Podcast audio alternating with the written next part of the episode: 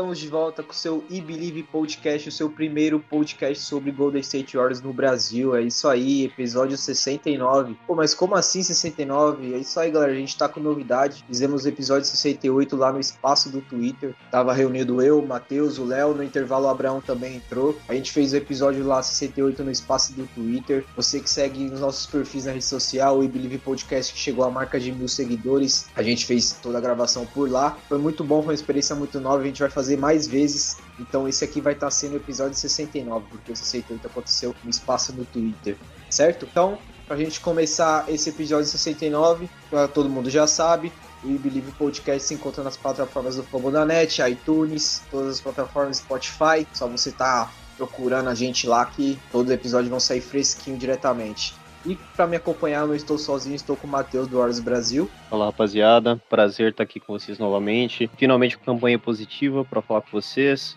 Falar um pouquinho sobre essas últimas semanas do Warriors. É isso aí, também estamos com o baiano mais baiano da Bahia, o Abraão do Warriors Stats. E aí galera, estamos aqui mais uma vez para finalmente falar de campanha positiva. É isso mesmo, voltamos. O gigante acordou? É, eu sou o Leonardo Risadinha do perfil Filho do Steph Curry, arroba Cria do Curry, vou estar comandando a bancada nesse episódio 69. E pela, acho que raramente, né, temporada estamos aqui para falar de coisa boa. Acho que eu vou até perguntar para nossa mesa essa tá sendo a sequência mais importante da temporada no momento. Você concorda, Matheus? Concordo, cara. A noite de abertura foi bem especial, deu um ânimo bem legal, mas esses últimos jogos estão, principalmente pelo retorno do Clay, estão sendo bem legais. E aí, Abraão, é a melhor sequência no momento da temporada, mais importante para o time voltar a vencer, campanha positiva, vencendo fora de casa? Com certeza. Não só é a melhor sequência do time, como é a melhor sequência da Conferência Oeste. Ninguém na Conferência Oeste é melhor que o Warriors nos últimos 10 jogos. Fizemos 7-3 de campanha. Um desses jogos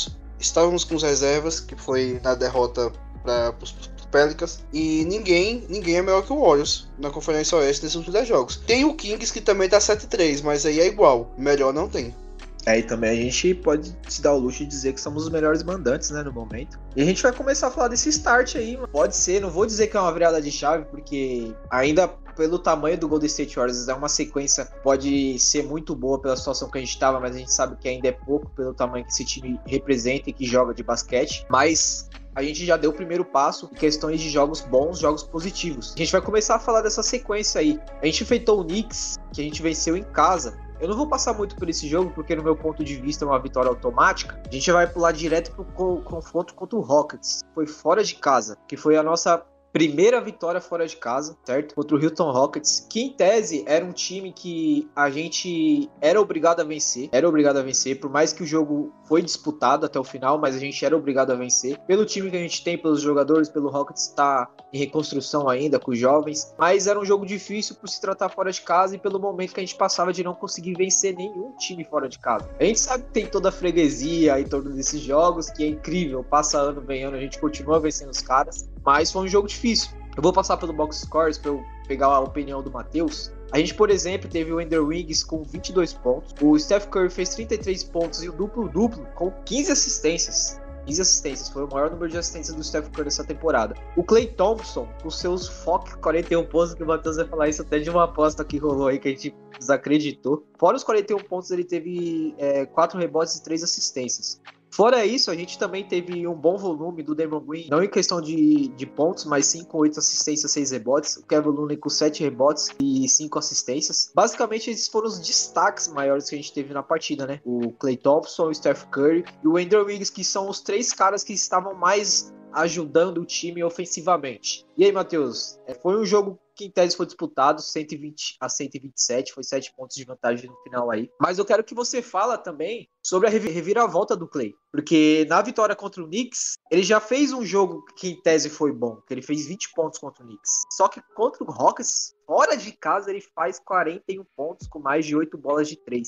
E a gente sabe que ele estava passando por um momento difícil psicológico. Ele mesmo veio falar publicamente que ele está evitando de entrar nas redes sociais, porque isso acabou influenciando um pouco dele ficar desanimado, ficar meio cabis, cabisbaixo. E a gente sabe como que ele é. Ele é igual o Steph Curry, tem que estar tá arremessando. Independentemente que tá mal, mas tem que estar tá arremessando, porque a gente sabe que quando se encontra, ele é um dos jogadores que, pegando fogo, é um dos mais perigosos da liga. Então eu quero que você dê uma palhinha rápida sobre esse jogo e também mais ainda sobre o Clay Thompson, que foram 41 pontos, né? E se eu não me engano, foi 20 no primeiro tempo, primeiro quarto. Se eu tiver errado, alguém me corrija aí, mas eu lembro que ele foi pro intervalo com mais de 20. Então, fica assim, esse ponto de vista aí. Primeira vitória fora de casa contra o Houston Rockets, Steph Curry 33 pontos, Clay Thompson 41, os Splash Brothers arrasaram nesse jogo. Voltamos àquela fase antiga do melhor breakout da NBA. Então fica à disposição, meu parceiro, o que você viu aí de bom nesse jogo e sobre o Clay Thompson. Meu amigo, eu acho que o ser humano ainda não inventou uma calculadora que possa dizer, calcular o tanto de dinheiro que eu ganhei com o Clay Thompson nesse jogo. Jogou demais, cara. Lembrou o Clay Thompson nos velhos tempos. Eu fico muito feliz,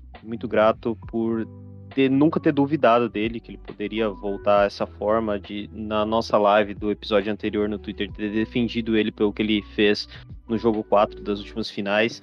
Ele foi com 20 no final do primeiro quarto, 25 pro intervalo, e aí extrapolou no, no segundo período, no segundo quarto, no segundo tempo, perdão. Cara, atuação de gala, atuação de Clay Thompson me lembrou o início de jogo, aquele quarto, aquele terceiro quarto contra o Kings. Não, não foi nem terceiro, acho que foi o segundo. Contra o Sacramento Kings, que ele fez 37 pontos em um quarto. Então, foi uma atuação irretocável, né? O nosso, o nosso banco dificultou um pouco, né? Colocou os caras no jogo para variar, mas com uma atuação, atuação de gala dos Splash Bros, deu, nós conseguimos vencer, na minha visão, com tranquilidade. Né? Foram 74 pontos combinados, 41 do Clay, 33 do Curry, como você bem mencionou, e o Curry, né, de destaque secundário com uma atuação de MVP como ele vem tendo constantemente. Esse foi bom para tirar aquela zica. O jogo contra o Knicks, que foi o anterior a esse, como você disse, foi uma vitória protocolar, um time inepto, um time que não sabe arremessar, então foi bom para dar confiança pro Clay que veio bem ainda nos jogos seguintes. É isso aí. É, Abraão, eu ia pular pro próximo jogo, mas acho que todo mundo aqui tem que dar uma palhinha sobre o que foi esse jogo do Clay Thompson de 41 pontos pela fase que ele estava atravessando. A gente sabe que muitas pessoas são injustas com ele, porque, porra, o que o cara passou, mano, eu acho que poucos jogadores da liga voltariam em um nível que ele tá atuando. Eu não vou dizer que ele tá atuando em alto nível, porque o nível top do Clay Thompson a gente sabe como que é, em questão de defesa. É normal, ele, ele sempre foi esse jogador de ter altos e baixos durante a temporada. O Clay Thompson não é novidade ele ter jogos ruins que a gente acha que ele, porra, tá arremessando porra nenhuma, tá ligado? Aí vê outro jogo aleatório aí, ele mete seis bolas de três do nada em poucos minutos. Mas a parada psicológica, a gente que é torcedor do Golden State Warriors, a gente viu quando ele tava nos jogos ruins, muitas pessoas da torcida ficou contra o Thompson. Até falei no meu perfil que existe o criticar e existe você ter comentários desnecessários. Normal, faz parte você, por exemplo, eu mesmo no último jogo agora do Golden State contra o Wolves, a eficiência do Steph Curry foi uma merda, mas ele entregou um jogo de duplo-duplo, tá ligado? A gente critica a eficiência dele, mas a gente sabe que ele jogou muito. Só que o Clay Thompson não, o Clay Thompson não tinha sossego. O Clay Thompson era comentários, ah, tem que parar de jogar, tem que se machucar de novo, tem que ser trocado. Então essa partida foi muito importante para ele, mano. E queria que você soubesse é, dar seu ponto de vista. Como foi para você ver ele voltar? Como o Matheus falou, ele já, tá, ele já veio de um jogo em tese muito bom contra o Knicks. Mas 41 pontos, mano. Mais de 8 bolas de 3 e 20 pontos no primeiro quarto, como se fosse nada. Foi muito especial, né, Abraão? Mas é aquilo, né, cara? Muitos desses comentários aí são de pessoas que nem torce pro Warriors. Porque tem uma, tem uma certa página no Twitter mesmo que nem torcer pro Warriors não torce. Todo jogo o cara tá lá descascando o Clay Thompson. É uma página de jogador. Todo jogo ele tá lá descascando o Clay Thompson. O Clay Thompson não vale nada. O Clay Thompson não presta. O Clay Thompson é isso. O Clay Thompson é aquilo. E, e criou-se uma onda no Twitter que o Clay Thompson é um jogador mediano que eu não sei de onde tiraram isso. Só porque o cara não é um, um shot criador dos melhores da liga significa que ele é ruim? Não, ele não é ruim, ele tem outras atribuições. Ele tem um critério de chute mortal, ele já foi um grande defensor. Hoje, por, por, questões físicas, ele não pode mais ser um grande defensor, mas já foi no passado. E ele ser pior que alguns jogadores da liga não faz ele ser o, o pior jogador do mundo. É claro que na liga tem, tem jogadores que não são é, que são piores que outros. Senão não teria nenhum ranking, não teria MVP, não teria nada. nem todo mundo na liga tá na mesma prateleira. E isso a galera não entende. E o Clay Thompson passou a sofrer um hater. Não só de outras torcidas, mas da torcida do Warriors. Não sei se por lacrar para criar média com outras pessoas. Absurdo. Ver ele atuar em alto nível naquele momento que arremessava caía, arremessava caía, arremessava caía. Como a gente sabe que ele tem jogos na carreira que foi assim, foi muito especial. E muito especial ver também que algumas pessoas que não, não conseguiu ver o Prime Thompson, ver partidas dele assim, né? Porque tá cada vez mais raro. A gente sabe que tá perto do... A gente não queria, mas a gente sabe. Então, esses momentos vão ser cada vez mais especiais. É isso aí. Foi muito bom ver o Clay Thompson, lembrando aqueles que tem Alzheimer, do quanto ele é mortal, perigoso quando tá quente. E esse jogo veio na melhor hora, né? O jogo fora de casa. A gente estava necessitando começar a vencer fora de casa. E passado essa vitória contra o Rockets, veio o balde de água fria, né? Steve Kerr decidiu poupar os titulares. Damon Green, Steph Curry, Clay Thompson, Andrew Wiggins e companhia contra o Pelicans. A gente tomou uma surra, a gente vai fingir demência e pensar que esse jogo não existiu. Logo passada a derrota contra o Pelicans, a gente enfrentou o Clippers. O Clippers sem principais jogadores, Kawhi Paul George. Só que a gente sabe que sem eles ainda é muito difícil de enfrentar o Clippers, porque é um time muito organizado, muito bem treinado. São jogadores que jogam, jogam tempo juntos. Mas a gente teve uma vitória que até certo modo pode-se dizer que foi bastante convincente e sossegada. Números.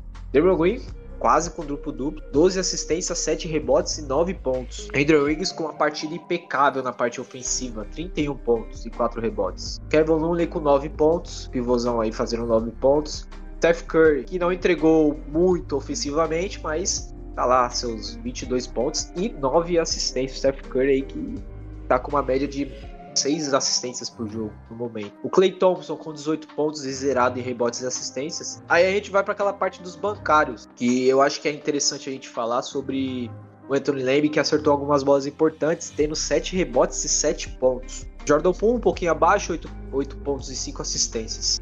Mas fica aí o, a partida impecável do, do, dos titulares, né, Abraão? É aquilo que a gente tava falando recentemente. Se a gente parar para ver os box scores do Golden State em derrotas, você vai ver o Dermot Green pegando bastante rebotes, dando muitas assistências, o Kevin Looney pegando bastante rebotes, o Andrew Wiggs pegando bastante rebotes, o Steph Curry dando bastante assistência, pegando bastante rebotes. O que estava acontecendo? A gente não estava defendendo muito bem. Então, todo jogo a gente termina com box scores regular na parte de rebotes e assistências. Mas o que estava faltando é essa defesa. A defesa voltou nesse jogo contra o Clippers. Foi muito bem defensivamente o time do Golden State no geral. Como você viu essa vitória? Falar desse box scores aí, porque o Draymond Green teve quase duplo-duplo, o Steph Curry 22 pontos e 9 assistências. O quão é importante o time ser participativo, os titulares serem participativos nessa parte de rebote e assistências, que foi algo que a gente cobrou muito nos playoffs, dos rebotes. Teve jogos nos playoffs que a gente ganhou porque a gente pegou muitos rebotes. Kevin Looney, por exemplo, teve sequências aí absurdas. Então é sempre, a gente, sempre bom a gente ser dominante nesses aspectos, né, Abraão? Não sei se você vê dessa forma. Claro, claro. Eu acho que ser dominante em rebotes é um passo para a vitória. Você tem mais chance de pontuar. Você tira a chance de pontuar do outro time, porque você pega o rebote, não dá ponto de segunda chance, não dá o segundo arremesso ali. Então o rebote é um fundamento muito importante do jogo. E se ganha e se perde jogos em, em, rebotes. Quando geralmente quando o Warriors pega mais de 50 rebotes, a gente vence o jogo. Porque é assim na NBA. Rebote, pegar rebotes é uma, é uma parada muito importante. E do quinteto titular do Warriors, eu acho que a gente não tem o que reclamar a gente tem o melhor quinteto titular da liga. Em eficiência ofensiva, em eficiência defensiva, em pontos por jogo. Basicamente tudo, o, o, o quinteto titular do Warriors é o mais prolífico da liga.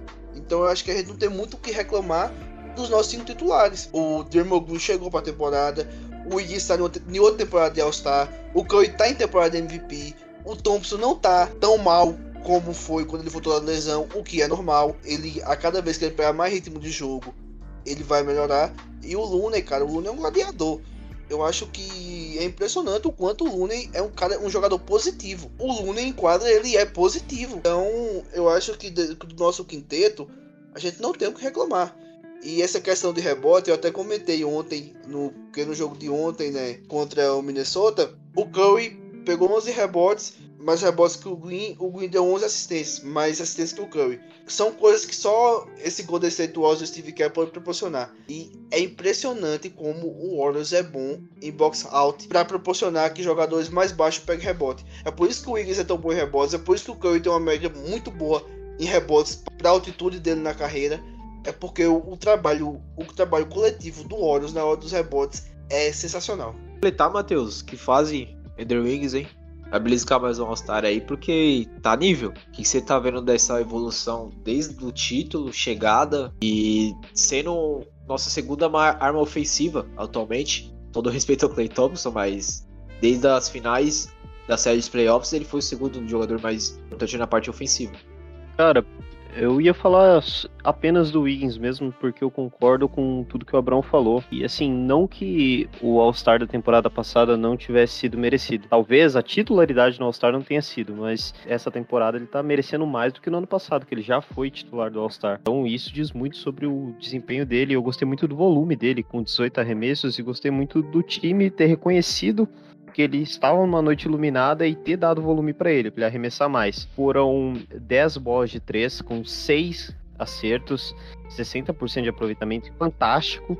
Oito arremessos ainda de, de dois pontos, mais alguns lances livres, combinaram nos 31 pontos. Foi a, até aqui a noite dele no ano. Espero que mantenha esse nível. Eu sei que é difícil nós termos noites consecutivas com todos os nossos jogadores brilhando, Steph, Clay, Wiggins, Poole, mas foi uma noite realmente especial para ele.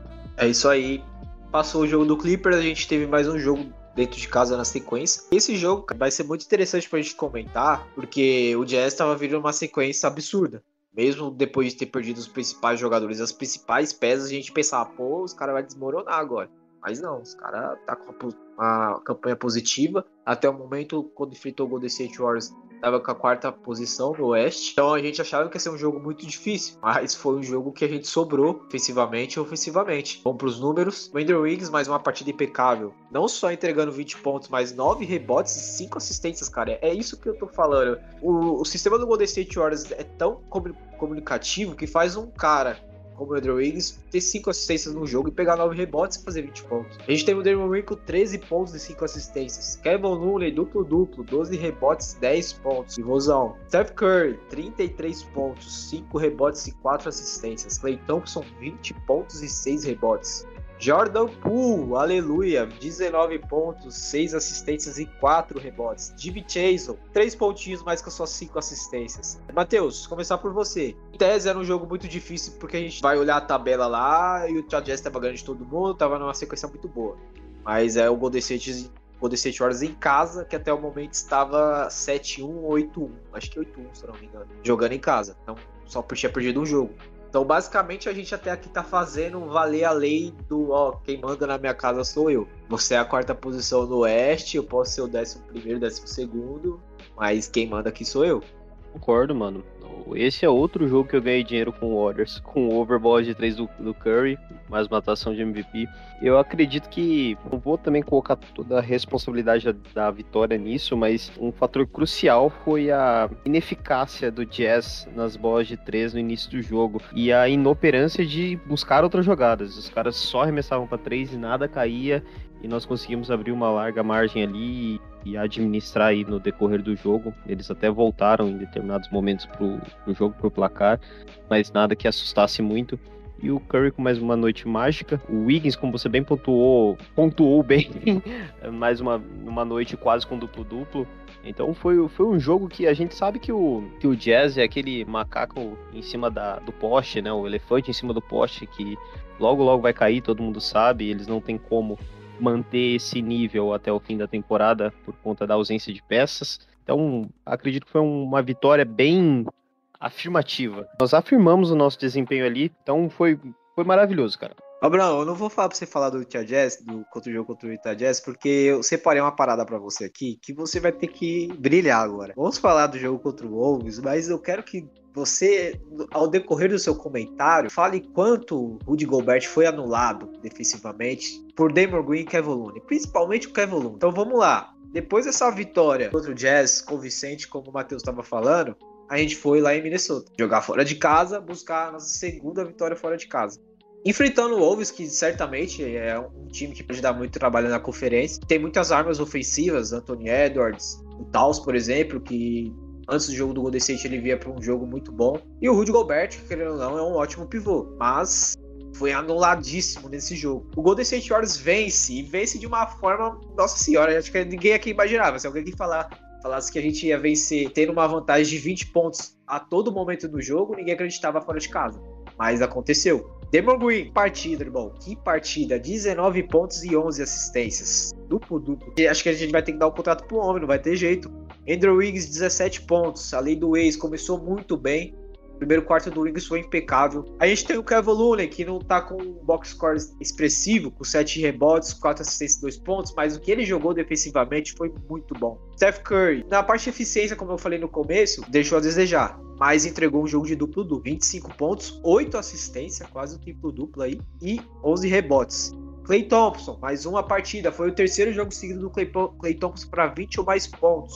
21 pontos. Jordan Poole, que partida do menino Poole. Aleluia mais uma vez. 24 pontos, 6 assistências e 4 rebotes saindo do banco. Kuminga, que foi elogiado muito pelo Steve Kerr. Então, um vídeo que ele chama o Kuminga no final do jogo de canto e conversa com ele, os dois riam pro outro. 7 pontos, uma assistência e 6 rebotes, mas isso tudo foi saindo do banco. Don't DiVincenzo, que partida, acho que foi a melhor partida dele do Golden State Warriors em questão ofensiva, 14 pontos e 6 rebotes. E a gente teve o Jamal, o Green lá com seus 6 pontos e dois rebotezinho bem devagar. Fala do jogo, Abraão, mas fala para mim depois como é bom ver o Rudy Gobert apanhando por verdadeiro deploy. Eu acho que foi um jogo que a gente dominou muito no, no primeiro quarto. Inclusive, nossa vantagem foi construída no primeiro quarto. É, o Warriors ganhou o primeiro quarto por 20 pontos, o segundo quarto terminou empate, o terceiro quarto terminou empate, e no último período o Warriors voltou a ganhar por 3. Então, foi o primeiro quarto que a gente fez espetacular que deu tranquilidade pro resto do jogo. O cara que o Kivon mais anulou foi o Anthony Edwards. O trabalho defensivo do Luna contra o Anthony Edwards foi espetacular, espetacular mesmo. Principalmente por ser um cara muito mais rápido que ele, muito mais baixo e que ganharia vantagem é, fora do garrafão ali, é, em situações que ficaria um, num X1. E mesmo assim, o, o Looney fez uma partida brilhante defensiva, defensivamente contra o Anthony Edwards. Já o, o Green anulou os, outros, os dois pivôs do outro time. Porque tanto o Gobert como o Taos, enfrentando o Green, eles converteram um arremesso em nove tentativas.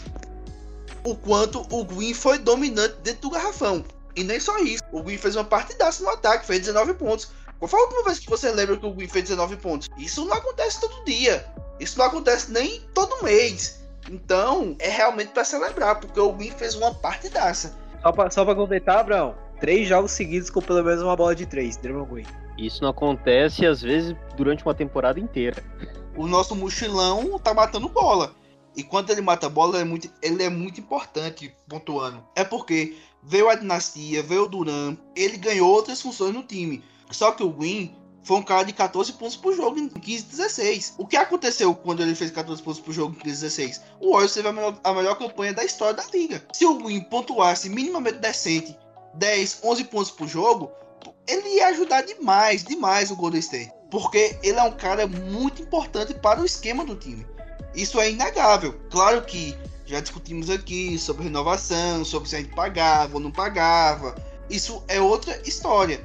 Só que dentro de quadra hoje, ele é muito, muito, muito importante pro time. E quando ele vai bem, o Golden State Warriors vai bem. É isso aí, teve um lance interessante.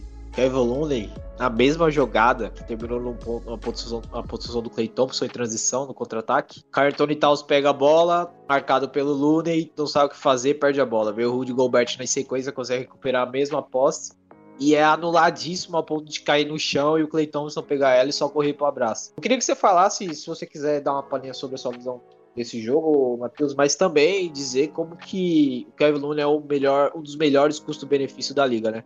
Ele é um guerreiro em quadra, né, cara? Ele é um jogador que não é excepcional em nada. Ele não é excepcional pontuando, não é excepcional arremessando, não é o melhor, não está, não figura entre os melhores pivôs da liga na defesa, mas ele é bom em absolutamente tudo. É o pilar da, desse time ali dentro do garrafão ofensivo. Ele abre espaço até para as infiltrações do Curry. É algo que nós percebemos muita diferença quando o James Wiseman entrava, que não conseguia manter o nível, porque é difícil manter esse nível que o, que o Luney compete. Ele é um jogador que atuou em todas, absolutamente todas as partidas da, da temporada passada, todas as 82 da temporada regular e todas as partidas dos playoffs também faltam palavras para isso, velho. Acredito que ele não vai ficar quando terminar o contrato dele, nós vamos sentir muita falta disso, sabe? Porque, de fato, eu já acreditava que ele não ia nesse atual contrato. Ele é um jogador que poderia estar recebendo mais em outro lugar. E nossa cultura fez com que ele ficasse. Especial, é um jogador especial. Agora, falando do jogo, cara, Minnesota é conhecida pela defesa soft deles, né? Isso há anos, isso desde que o Wiggins atuava por lá. Eles tiveram a perda do Jaden McDaniels para essa partida, né? O principal marcador do perímetro deles, principal marcador de guards deles. Isso proporcionou muitas bolas de três. Foram quatro pro, pro Curry, três, quatro, pro Curry e cinco pro Clay Thompson. Uh, deitamos e rolamos ali. Concordo com o Abrão que a vantagem foi feita no início do jogo. E aí foi só administrar, né? É um time que vem com muitos problemas, que a, as trocas que fizeram não, não, aparentemente não estão dando certo até então. Mas vitória protocolar. Assim como o disse que a do Knicks era protocolar, essa também foi.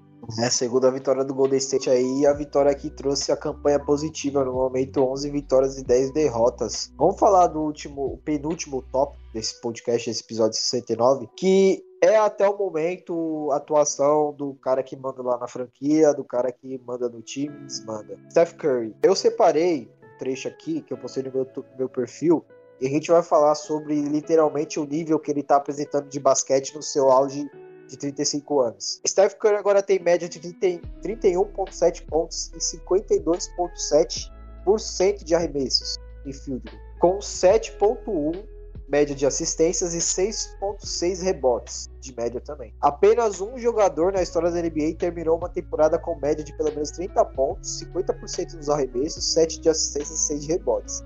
Michael Jordan em 88 e 89. Aí vem o Curry, tem 34 anos, né? Vai fazer 35. O Curry, com seus 34 anos, fez tudo isso com uma média de 34 minutos por jogo. O Jordan tinha feito esses números, terminou aquela temporada aos 25 anos, com uma média de 40 minutos por jogo. Então é aquilo, né, Abraão? O homem tá envelhecendo, tá ficando melhor fisicamente. Sai umas fotos de treinos do Golden State que ele tá com a mecânica do arremesso e o braço dele tá mais passa, vê que o cara tá muito forte. E é incrível, porque a gente sabe que ainda tem mais uns, no mínimo, vai, uns dois aninhos de auge, mas tá sendo absurdo a cada temporada. A última temporada foi uma parada bizarra, que ele teve a melhor atuação da carreira dele em finais, e foi uma das melhores atuações em finais da história da NBA, uma das.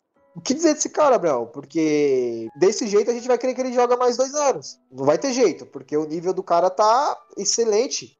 Só que não só o nível de basquete, mas sim o nível fisicamente. O Steph Curry tá deixando de ser aquele jogador precoce de lesões. Ele tá ficando mais saudável. A gente sabe que o que tava complicando o Steph Curry eram as lesões que ele tem durante o jogo, que são aquelas lesões que ele tá andando, uma bola que ele arremessa, que o jogador interfere na zona de arremesso dele, ele cai com o pé torto e torceu. Não é aquela lesão, um exemplo aqui que tá acontecendo com o Anthony Davis, que já é muscular, o cara não consegue ficar saudável.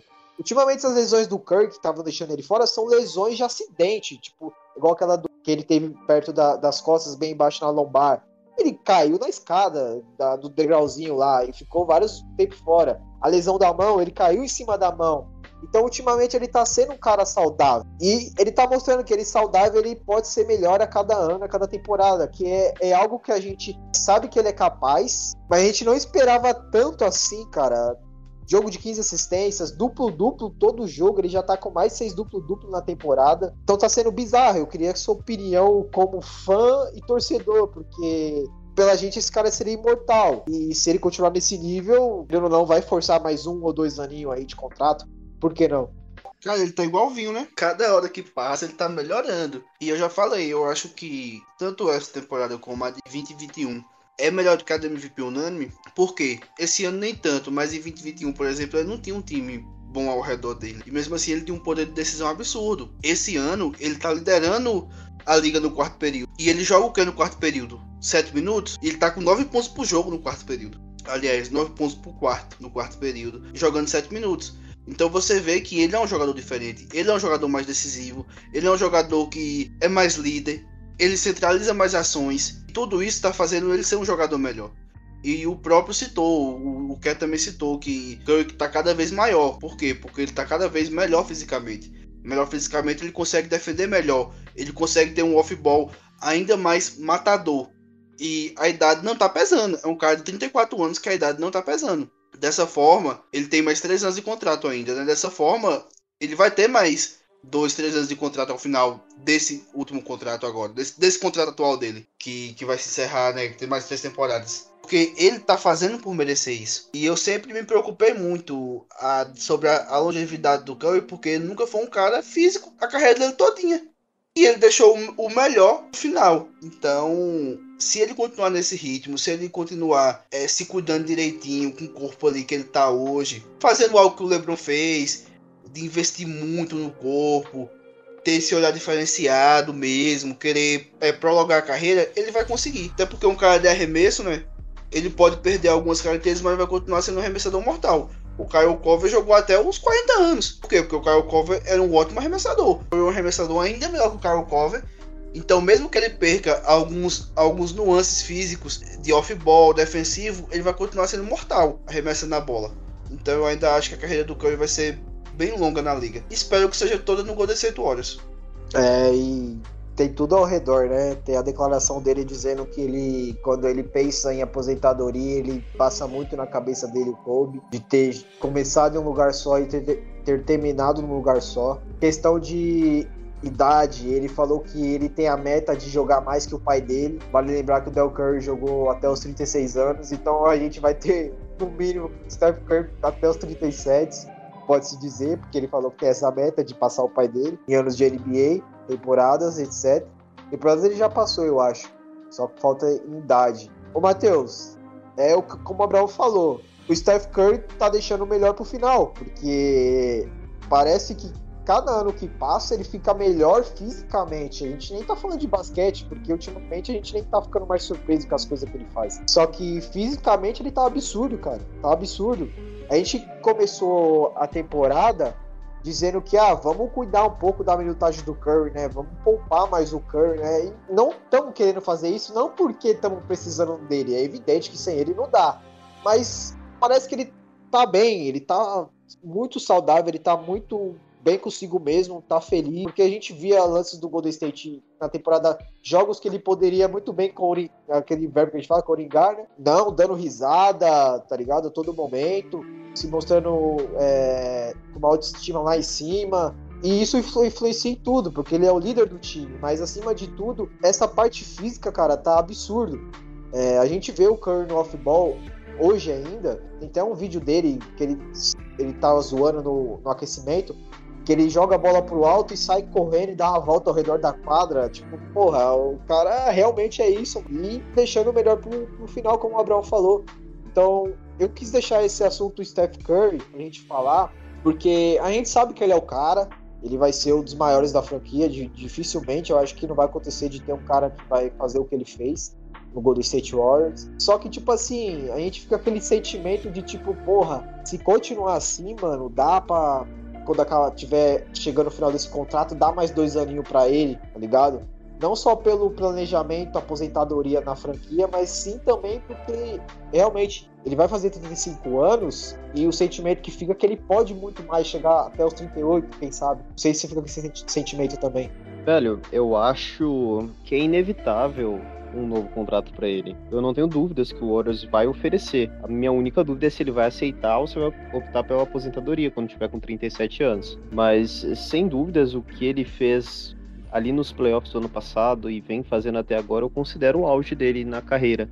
Não acho que vá manter por muito mais tempo, digo em questões de temporadas, de anos, porque eu acho inevitável o, o declínio físico dele a partir da, da próxima temporada, e não que ele vá se tornar um jogador inútil, não que ele vá ter média de, 30, de 15 pontos por jogo, mas ele não vai manter com média acima de 30 pontos, com tamanho impacto. É, o que ele vem fazendo é, de fato, muito especial. É, nós a, ligamos no jogo, colocamos no League Pass, colocamos na ESPN sabendo que vai vir um show dele, não só pelo, pela pontuação, mas pelo impacto que ele traz, abrindo espaço para o time.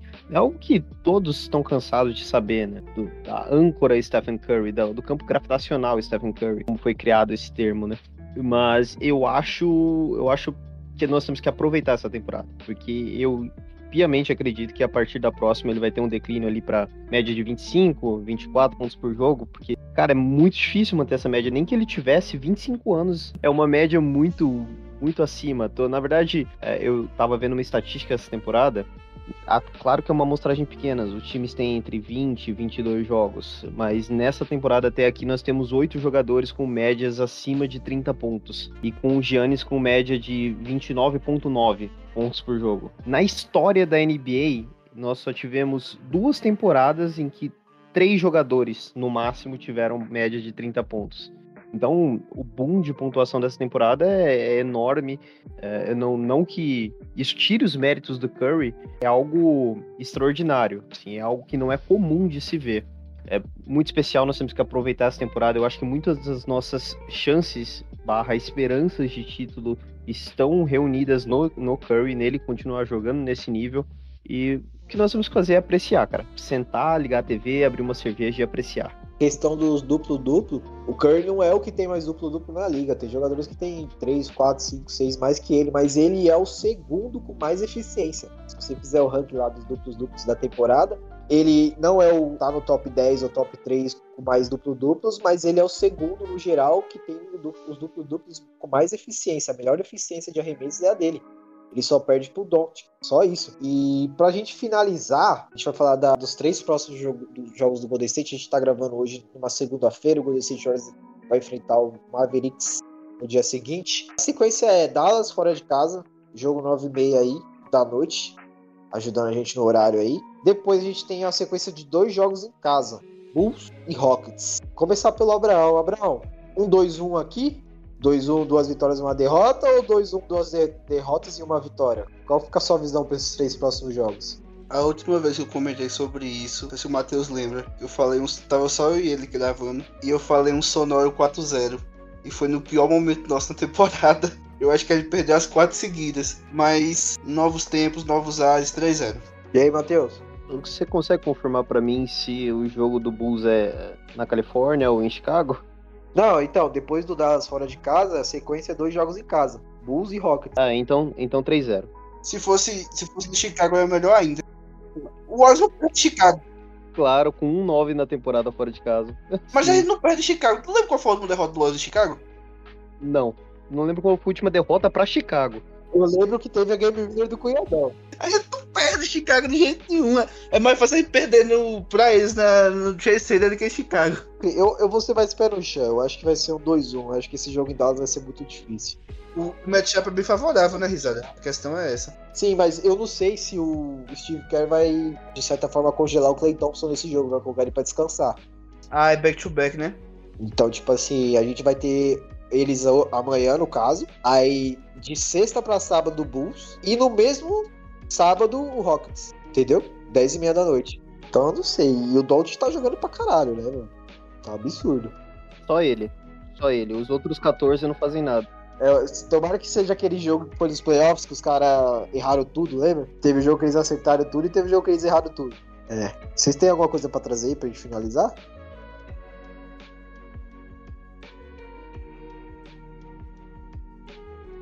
Cara, na verdade não. Acho que nós falamos de tudo. Eu acho que também não, não deveríamos ter falado mesmo do jogo do Pelicans, é um jogo que não, nada acrescentar. Então é isso. Finalizando aí, galera. Mais um episódio aí, episódio 69.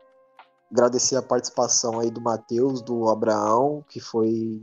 Depois de um tempo a gente voltou a gravar, a gente tava numa preguiça desgraçada aí. Deu certo aí, conciliou o horário de todo mundo. Agradecer, Matheus, pela presença de hoje. Obrigado aí, rapaziada, quem ficou até aqui. É, não esqueçam de nos seguir no Twitter, arroba nos acompanhar e avaliar lá no Spotify, se você estiver gostando desse podcast. Opiniões sensatas, sinceras e embasadas. E um abraço, um prazer falar de Warriors com você. É isso aí, a gente tenta melhorar um pouquinho a cada episódio, né? Tem muita coisa, mas é de torcedor para torcedor, né, Brau? Com certeza, com certeza. E é isso, galera. Novamente um prazer estar aqui com vocês. Estou nas redes sociais no arroba WarriorsStats1 para todas as estatísticas e curiosidades sobre o State Warriors. É isso, um abraço e até mais. É isso aí, galera. Vamos finalizar. Como o Matheus falou aí, sigam a gente nas redes sociais. A gente tem, tá com o Instagram também, que tá as publicações dia sim, dia não, mas sempre estamos. Quando episódios é, sobe na, na plataforma do Fama da Net, a gente já posta lá em primeira mão. Então sigam a gente nas redes sociais, sigam o meu perfil Filho Steph também. O Iblis Podcast chegou a, a, mil seguidores e a gente vai estar tá com novidade, trazendo é, episódios no espaço do Twitter da última vez, da primeira vez que a gente fez, teve uma resposta muito boa, foi mais de 130 pessoas simultâneas na live. Então a gente vai trazer de novo, então fiquem espertos. Lá vocês podem participar com perguntas ao vivo no momento do, da gravação, do que está sendo discutido e falado, certo? Eu sou o Leonardo do perfil Filho do Steph Curry, esse foi o episódio 69. Sigam a gente nas redes sociais, o Famonanet, esse podcast vai estar saindo lá na plataforma Disney, Deezer, iTunes, Spotify, na plataforma mesmo desde do Fumble. E é isso, let's go Warriors!